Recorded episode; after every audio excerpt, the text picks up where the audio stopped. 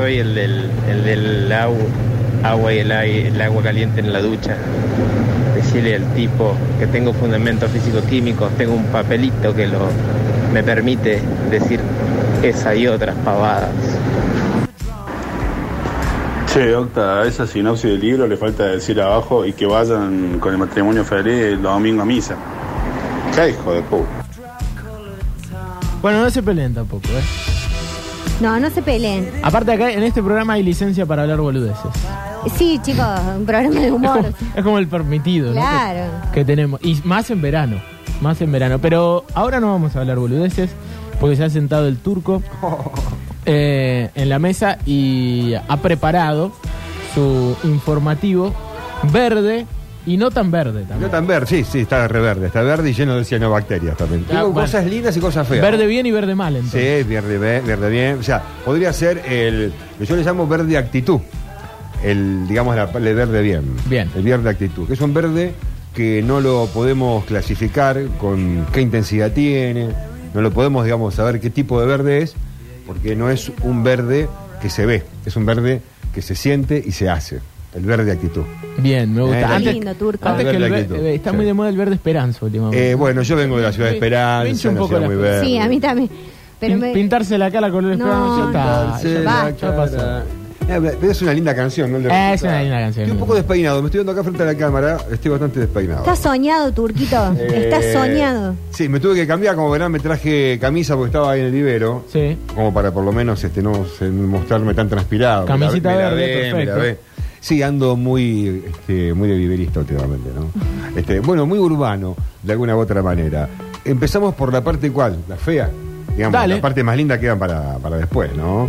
Bueno, eh, el tema grave que tenemos en este momento en la ciudad de Córdoba, en todo el país, hay imágenes eh, aéreas que están mostrando, se han mostrado días atrás de la sequía que hay en la República Argentina. Sí. Y, y no solamente, o sea, no es todo, ¿eh? No es, o sea, Chile también tiene una parte más seca, el norte en Brasil también, pero no es eh, de la misma seca. Acá es eh, alevoso y está el registro de los últimos tres años, donde se va viendo cómo cada vez menos agua, y lo, lo venimos advirtiendo hace tiempo todo esto, cuando estaban las cataratas secas, recuerdan, en época de pandemia, estaban las cataratas completamente secas, no había agua, la poca que llovía en Brasil le hacía falta y están las compuertas, no se abrían. Bueno, todo eso tuvo un desencadenamiento en el que la imagen aérea ahora y de un satélite europeo muestra la seca que tenemos en Argentina. Claro, todo eso se puede ver en satélite. Se puede ver en satélite, sí. Lo, Claro. que, lo que no vamos a ver es un montón de plata, porque ya, eh, ya hay 50% menos de producción declarada. O sea,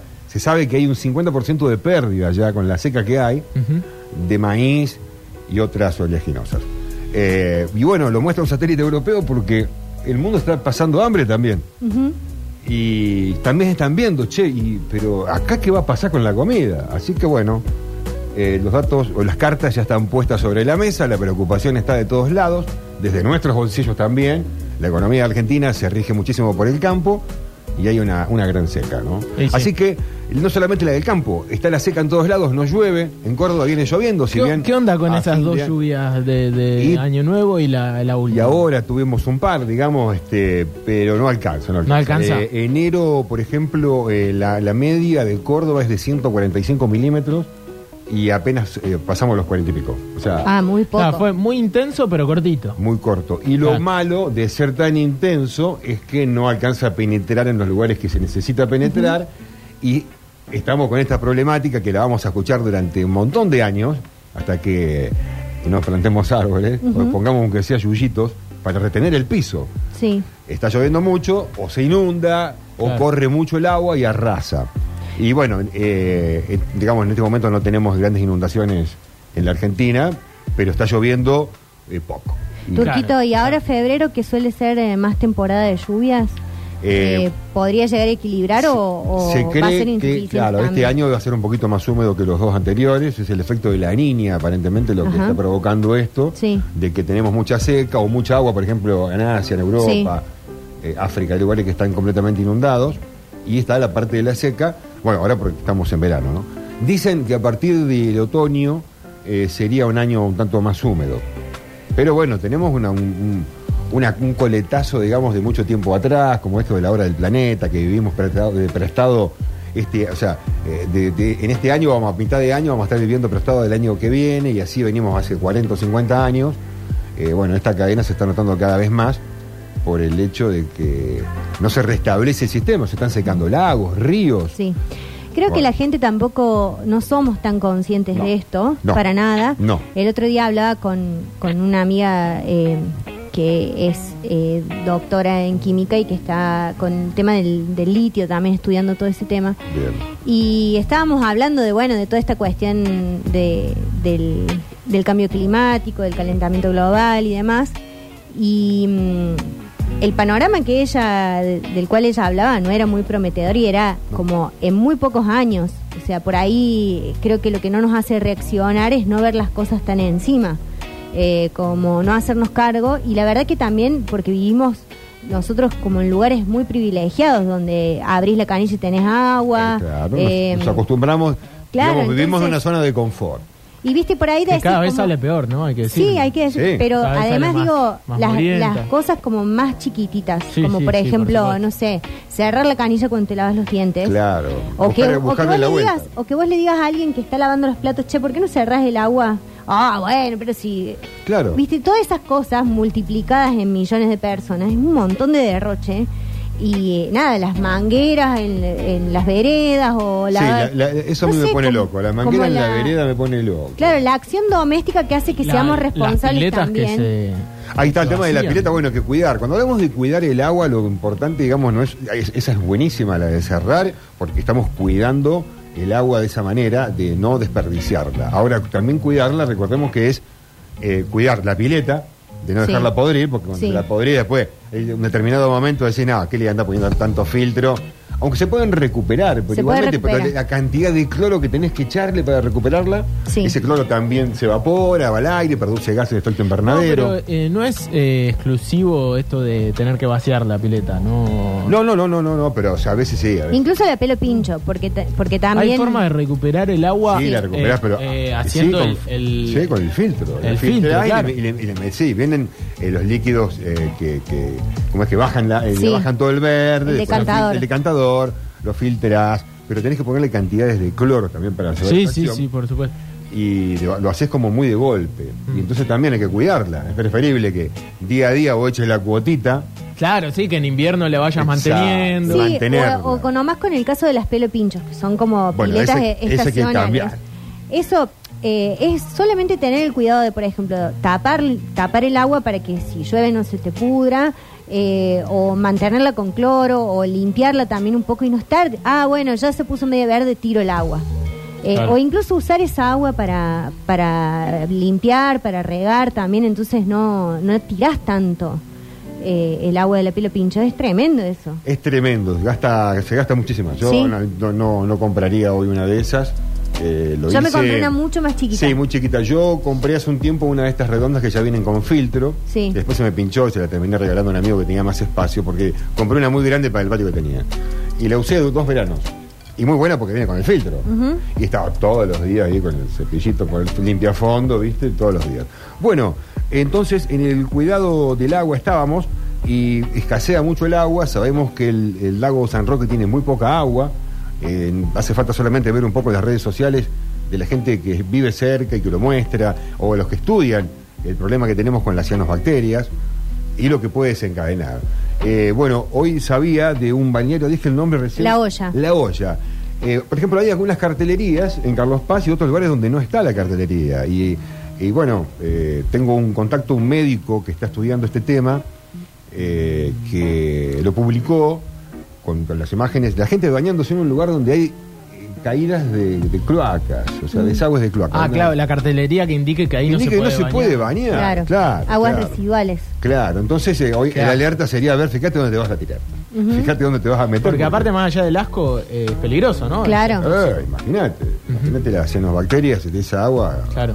Y todo lo que todo lo que va de una cloaca, Terrible. la cantidad de, porquerías, hasta la medicación, Ujú. te comes, o sea, te tragás hasta la medicación No, no, terrible. de la persona que orinó en todos esos lugares, bueno.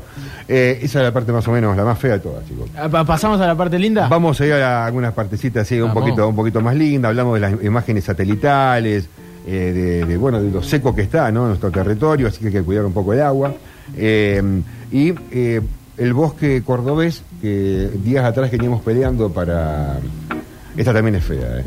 que veníamos peleando. ¿El bosque eh, San Martín? Sí, sí, el que está al lado. O sea, la reserva San Martín ya está declarada, son eh, noventa y tantos de hectáreas y se pueden ampliar 50 hectáreas más que están al lado de unos terrenos, decíamos, de una cantera vieja que está inutilizada porque el agua salió por, por, por los- por las grietas de ese, de ese lugar, emergió el agua y se hizo una laguna y se hizo un bosque y bueno, se venía peleando, llegó al Consejo Deliberante esto, en el Consejo se prometió de que no se iba a tocar el lugar, pero los amigos de la Reserva San Martín ya han publicado también que han encontrado estacas y marcaciones para, bueno, han visto movilizar máquinas también para hacer una ruta en ese lugar. Uh, Eh, un- una- un- sí, un- parte de una ruta, digamos, de un camino que ensancharía para hacer un poco más ágil todavía el tránsito en la ciudad, pero siempre este tipo de cuestiones que hacen pasan por el medio. Entonces, se rompería no solamente la posibilidad, se perdería de ampliar la reserva a 50 hectáreas más, sino que al fragmentar y pasar por el medio, hoy está comunicado, ya estamos fragmentando la circulación de los animales.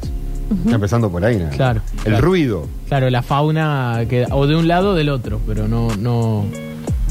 y la muerte también, porque vos empezás a Sí, pasar sí. por los autos y lo- los animales empiezan a cruzar por esos lugares. ¿En dónde ruta. está ubicado el, el parque? El Parque San Martín está a la altura ya del puente. Ay, ayúdenme por favor, chicos. Soy horrible con la geografía en Córdoba y con todos los Pero que es zona, es en medio de la ciudad, está Eh, ubicado. para el lado norte, para el lado norte. Para el zona norte, bien, bien. Sí, para aquel el lado. sí. lado del Kempes, por ahí, por esa zona. Eh, sí, Ok. sí. Eh, Sí, como en la. Dice acá como en la parte de, de más arriba de la costanera. Sí, bien alta, la parte bien arriba de la de Costanera, exactamente. No me sale el nombre del puente ahora, pero eso lo van a tirar eh, seguramente algunos. Lo importante es esta cuestión de que... Detrás eh, de feriar. Detrás de feriar, bien. Que nos dijeron que... Claro, claro, ahí, ahí. Sí, muy cerca zona. del. Muy cerca esa, del esa zona, aquella zona. Eh, que si no lo iban a tocar y realmente ya están trabajando como para tocar. Y así pasa también en Mar del Plata. El año pasado hablábamos cuando eh, se quejaba la gente haciendo manifestaciones en la playa. Greenpeace también lo acompañaba muy bien con una gran puesta, eh, porque se querían hacer los estudios eh, de vibraciones buscando petróleo a metros dentro del mar, algunos kilómetros, pero sabemos que donde está el petróleo, donde está el petróleo, hay siempre, digamos, es como jugar con fuego. Y donde- hay siempre un derrame, siempre una pérdida. Y bueno, se dijo que no iban a hacer nada y resulta que están de nuevo ya haciendo este tipo de pruebas eh, de, sonido en, en las profundidades marinas y que ya solamente con las pruebas estamos alterando Claro, el ecosistema. el ecosistema porque ya esas vibraciones alejan a cantidades de peces. Y bueno, se alejan un poco y hay un montón de barcos chinos esperando por, por los peces allá. ¿eh? Bueno, a lo mejor es a propósito también, ¿no? Para que salgan todos en Gardó. Y cierra por todos lados. Cierra por todos lados. Bueno, vamos a algunas partes lindas, chicos. Eh, el año pasado también decíamos que en Europa, a partir del 2035, ya no se van a vender más vehículos a combustión. Esperemos que este año en Argentina pueda salir una ley de electromovilidad que nos ayude a tener, eh, digamos, a pasar a ese, nuevo campo, ¿no? De la historia, a esta nueva historia, digamos, de la sustentabilidad. eh, para, bueno, decir, bueno, fijar 2040, 2042, como se plantea, ya no vender más vehículos, después vamos a gastar un montón con vehículos eh, a los Frankenstein, que son a combustible, otro poquito a hidrógeno, otro poquito con batería solar, van a funcionar con todo lo alternativo que tengamos a mano, pero en esta carrera un poco acelerada decíamos que hay lugares que van a sacar ventaja. Y Noruega está sacando gran ventaja, eh, no sé si dar la marca o no de estos automóviles, Sí, total, no, no debe llegar acá. el- Sí, la marca está en todo el mundo, pero eh, digamos, han tomado una determinación en ese país que es tremendo, que es la banda Hyundai, Ajá. de dejar ya a partir del primero de enero de este año, ya no venden directamente Son vehículos japoneses, ¿no? eh, Hyundai coreano, creo. O coreanos, parece sí. que puede Creo que coreano. Eh, Sí, sí, Corea del Sur. Coreano, gracias, eh, gracias.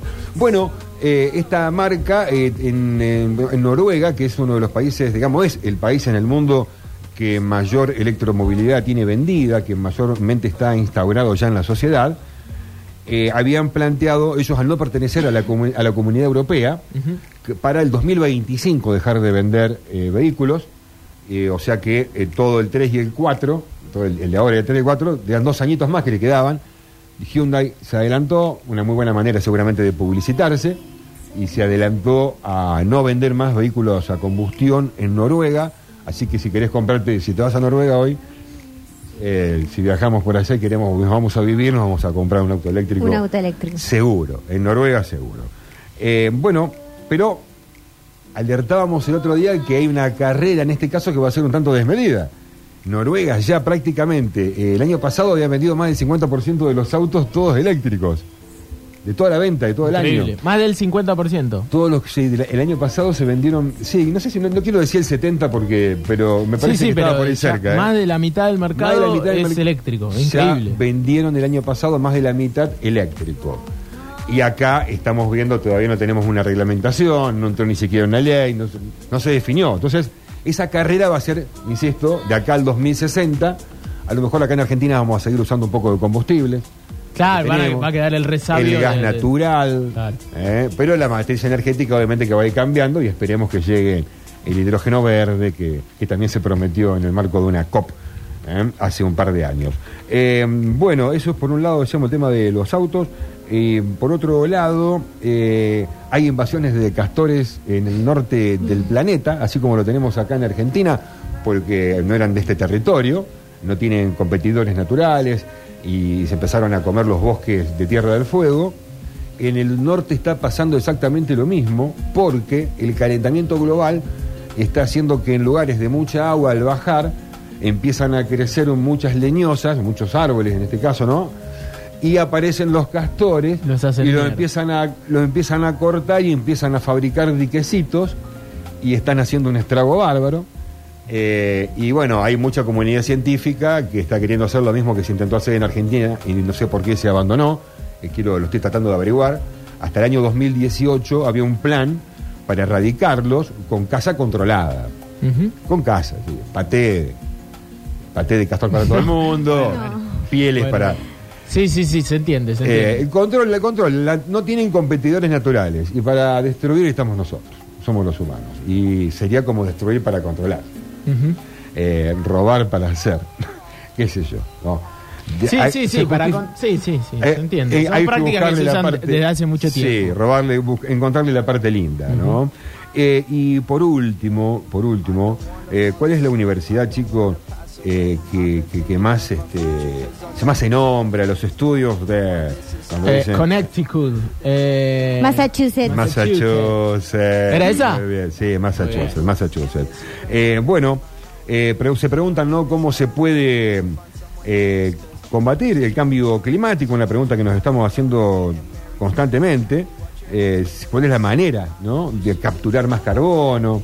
Y siempre están con estudios de que no, y, la- y vamos a fabricar un aparato así, y después te fabrican eh, un árbol para la ciudad que captura carbono y tiene plantas de. tiene agua y tiene algas adentro. No, porque esto, bueno, de ese tipo de invento podemos fabricar cantidades, podemos inventar un montón, pero nunca va a alcanzar para que distribuyamos, si no vamos a estar en la mitad de la ciudad con aparatos de ese tipo, ¿no? Bueno, eh, lo dijo la Universidad de Massachusetts, no se lo mandó a decir absolutamente a nadie. Según un estudio del centro Burwell de Massachusetts, se podrían aprovechar más de la mitad de las oportunidades disponibles al incrementar la cantidad de árboles. Muy bien. Una por A. Una por A, hacete un viejo verde, plantar un árbol por año. Somos 8 mil millones de habitantes en el planeta. Si nos organizamos, lo hacemos de forma metódica, sistemática, organizada en el mundo entero. En dos años, al calentamiento global, ¿sabes la batalla que le damos? Sí, tal cual. ¿Sabés por dónde te lo puedes perder? ¿no? ¡Eh! El calentamiento. Así hay que cerrar. Sí, una por A, chicos. Bueno, escuchó. Tanda y fonola. Este es el tema que yo le pedí. Un tema que tiene mucho que ver con el tema ambiental. Es Movie, se llama. Ahí está. Y te debo el nombre del artista. No, es Macaco.